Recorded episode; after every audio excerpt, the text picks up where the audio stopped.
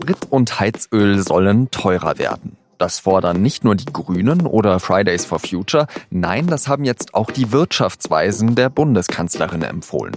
Aber reicht das aus, um das Klima zu retten? Das frage ich den Politikredakteur Markus Schulte von Drach. Sie hören auf den Punkt und ich heiße Jean-Marie Magro. Das sind keine einfachen Entscheidungen.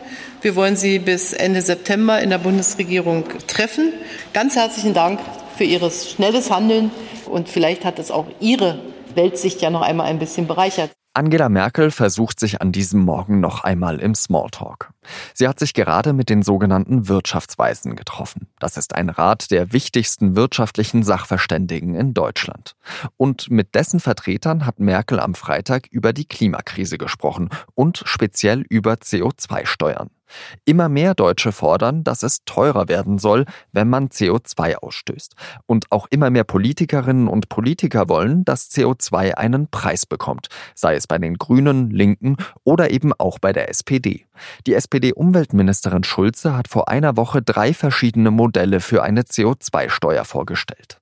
Die wollen die Koalitionspartner CDU und CSU aber mit allen Mitteln verhindern. Eine CO2-Steuer würde der Wirtschaft schaden, heißt es. Sie sind dafür, dass der Zertifikatehandel in Europa auf weitere Sektoren ausgeweitet wird. Der gilt bisher nämlich nur für Kraftwerke und energieintensive Industrien, wie zum Beispiel Stahlwerke. Bei ihrem Termin mit Merkel sagen jetzt aber eben auch die Wirtschaftsweisen, dass Heizöl und Sprit teurer werden sollen. Entweder durch eine CO2-Steuer oder durch einen Zertifikatehandel. Was der Staat aber einnimmt, das soll er auch wieder an die Bürger zurückgeben. So oder so, für Merkel ist klar, das würde einen Umbruch bedeuten. Ich spreche jetzt mit Markus Schulte von Drach. Er ist Redakteur bei der Süddeutschen Zeitung für Politik, Gesellschaft und Wissenschaft. Markus, was sagst du dazu, dass jetzt sogar die Wirtschaftsweisen eine CO2-Steuer für okay befinden? Das ist erstmal eine äh, sehr gute Nachricht, meiner Ansicht nach. Allerdings reicht das noch lange nicht aus. Da wird noch einiges mehr notwendig sein, weil die Probleme sind äh, deutlich größer, wenn man das Klima anschaut, als sich mit einer CO2-Steuer allein jedenfalls und auch mit anderen Maßnahmen, die so im Gespräch sind, bewältigen lassen wird. Die Union ist ja total gegen so eine CO2-Steuer. Also die will ja einen Emissionszertifikatehandel. Also da geht es ja darum, dass man eine feste Menge an CO2 ähm, hat und die eben über Zertifikate an äh, verschiedene Leute oder Unternehmen verteilt. Äh, das klingt ja eigentlich nach einem, nach einem guten Prinzip. Jetzt haben wir aber so einen Zertifikatehandel schon seit 2005 in der Europäischen Union und der funktioniert aber überhaupt nicht. Warum? Der funktioniert nicht, weil von der ursprünglichen Idee ähm, vieles gleich wieder gestrichen worden ist und dass viel zu viele Ausnahmeregelungen, Ausnahmemöglichkeiten eingeführt worden sind. Das hat nicht funktioniert. Die Emissionen sind ja auch bei weitem nicht so runtergegangen, wie man das erhofft hat und schon gar nicht so, wie man es eigentlich bräuchte. Annegret Kramp-Karrenbauer, die CDU-Vorsitzende, hat ja selber sogar gesagt kürzlich, wir müssen unser Leben verändern. Da geht ein äh, Emissionshandel Zertifikate und sowas, das, das wird da nicht reichen. Da muss schon mehr passieren. Jetzt kommen wir mal auf die konkreten Maßnahmen. Du sagst ja eben, CO2 einen Preis geben, das ist ein Schritt, aber es braucht viel mehr. Was bedeutet viel mehr? Ich glaube, wir müssen da viel grundsätzlicher dran gehen. Wir müssen tatsächlich einfach auch in unserer Vorstellung, in unserem Denken, in unserem, unserer Philosophie vielleicht auch Änderungen vornehmen. Und das geht für mich so weit, dass wir uns klar machen müssen, wir wählen Politikerinnen und Politiker und hoffen, dass die dann irgendwelche Maßnahmen ergreifen, hoffen aber zugleich, dass diese Maßnahmen uns dann nicht allzu viel kosten werden. Und wenn das doch der Fall wäre, dann wählen wir halt andere, die uns was anderes versprechen. Das Delegieren äh, der Verantwortung der Verbraucherinnen und Verbraucher an die Politik zum Beispiel ist ein Problem. Wir müssen uns wirklich klar werden, wir selbst sind gefragt. Und die Politik, die muss tatsächlich mal ganz ehrlich sagen, es geht so nicht weiter. Wir müssen auch über die Freiheit und unsere Vorstellung von Freiheit mal nachdenken.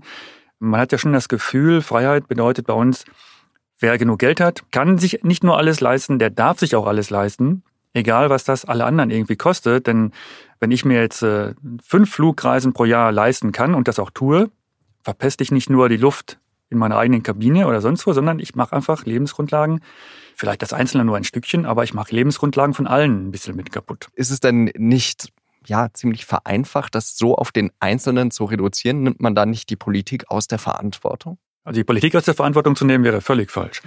Ich sehe die Verantwortung auf beiden Seiten. Wir müssen uns ehrlich selber eingestehen, wir müssen Dinge ändern, wir alle selbst. Und die Politik muss uns da tatsächlich äh, auch dann vielleicht Vorgaben geben. Es muss Regeln geben, es muss Gesetze geben. Ich gehe sogar so weit, und das hört niemand gerne, ich würde sogar äh, so weit gehen, Verbote auszusprechen. Es muss Dinge geben, die verboten sind. Verbot im Sinne von, wir produzieren keine Autos mehr, die über eine bestimmte PS-Zahl hinausgehen zum Beispiel. Außer es geht um LKWs oder Traktoren, das ist eine andere Sache und gutes Verhalten vielleicht bevorzugen? Man muss natürlich immer dran denken, das Ganze muss irgendwie gerecht ablaufen. Das ist ja auch die Diskussion bei dieser CO2-Steuer zum Beispiel, dass das Geld, was da eingenommen wird, dass das an die Verbraucherinnen und Verbraucher zurückfließen soll. Da gibt es ja Länder, die das auch schon äh, versuchen und auch mit teils mit Erfolg in Schweden schon tun, in der Schweiz. Das muss man sich anschauen und vielleicht kann man es noch besser machen. Bestimmt kann man es noch besser machen. Die Freiheit, die ich quasi ein Stück weit äh, eingeschränkt sehen möchte, das muss die Freiheit von allen sein. Wenn man sich Fridays for Future anschaut, zum Beispiel, das sind ja radikale Forderungen, die da aufgestellt werden, was da alles eingespart werden muss. Was würde das denn konkret für uns hier in Deutschland bedeuten? Welche Einschränkungen kommen da auf uns zu? Ich glaube, viele von solchen Einschränkungen wären leicht zu verschmerzen. Das fängt ja damit an, dass wir zum Beispiel auf irgendwelche Plastikgegenstände verzichten könnten, irgendwelche Einweggegenstände. Wir hatten kürzlich das Verbot von diesen Plastikwattestäbchen zum Beispiel. Da gibt's eine Menge von Kleinigkeiten, die wir wahrscheinlich gar nicht großartig bemerken werden. Man muss sich grundsätzlich klar machen, die radikalen Forderungen von Fridays for Future haben ja auch einen Grund in äh, radikalen Risiken, die wir im Augenblick eingehen und sehenden Auges eingehen. Ich habe schon gesagt, äh, im Verkehr müsste man Einschränkungen einführen mit äh, Bezug auf das, was auf den Straßen fährt und dafür den öffentlichen Nahverkehr natürlich ordentlich aufpeppen. Ne? Da gibt es ja auch eine Menge, was man, man, was man tun kann, um den Leuten Alternativen zu bieten, wenn man was will, von ihnen, dass sie auf was verzichten. Vielen Dank, Markus Schulte von Drach, für deine Einschätzung. Ja, gern geschehen. Danke dir. Und jetzt noch weitere Nachrichten. Valerie Holzböhr war die erste Frau im Vorstand der Bundesagentur für Arbeit. Nach nur zwei Jahren im Amt muss sie jetzt aber schon wieder gehen. Das hat der mächtige Verwaltungsrat der Bundesagentur an diesem Freitag in Nürnberg entschieden. Damit hat Holzböhr einen Machtkampf verloren, der wochenlang gedauert hat. Die Arbeitgebervertreter im Verwaltungsrat sollen gegen Holzböhr Stimmung gemacht haben.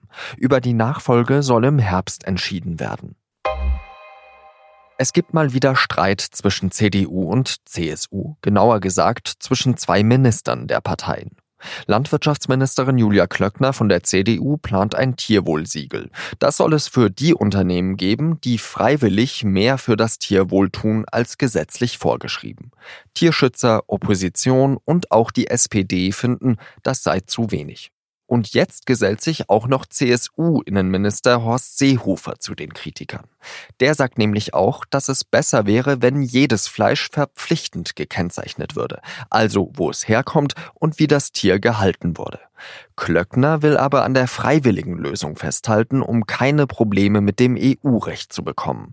Das erlaube nämlich nur eine freiwillige Kennzeichnung.